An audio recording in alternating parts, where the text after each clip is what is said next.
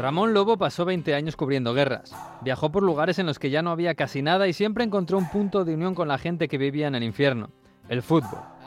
Lo cuenta con ilusión de infancia en El autoestopista de Grozny, un libro breve en el que narra las locas aventuras de un madridista por el mundo inhóspito, porque Ramón se llevaba de viaje siempre su militancia por el Real Madrid. El fútbol no le salvó la vida, pero sí le salvó alguna comida y alguna noche de dormir al raso. Prueben a viajar a un país muy lejano y decir que es español probablemente le contesten con una pregunta elemental, ¿Barcelona o Real Madrid? Muchos lo hemos comprobado entre playas y monumentos. A Ramón Lobo le pasaba en las trincheras de Grozny y en las calles de Sarajevo. Allí donde no había un idioma común al que aferrarse, aparecía el fútbol, que nunca se desvanece del todo, ni siquiera con la guerra. A veces incluso la guerra se agarra al fútbol como un arma más. El fútbol ha vuelto a Ucrania este mes con su liga y sus jugadores de élite, más o menos.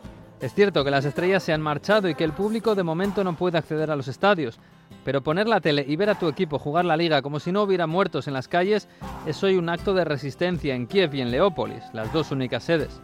La mayoría de los partidos se juegan en la capital, porque la Superliga de Ucrania ha tenido que adaptarse a las circunstancias.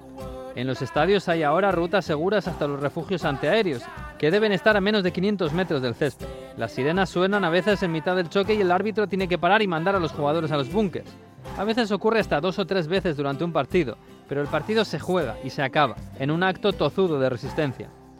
La situación es impensable y el símbolo de lo más irreal es el Shakhtar Donetsk, el gran dominador del fútbol ucraniano en este siglo XXI.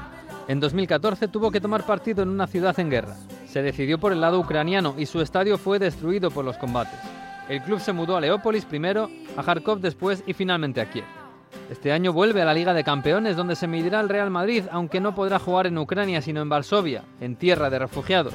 La mitad de su plantilla ha huido de la guerra, así que nunca un equipo compitió tan precario en la élite. Aún así, ha ganado su primer partido goleando al Leipzig en Alemania, una verdadera hazaña civil. El fútbol en guerra no es ninguna novedad. En 1945 aún había ligas en la Alemania nazi. En España el Madrid jugaba para recaudar dinero para la República en los primeros años de la Guerra Civil y el Barça hacía giras internacionales.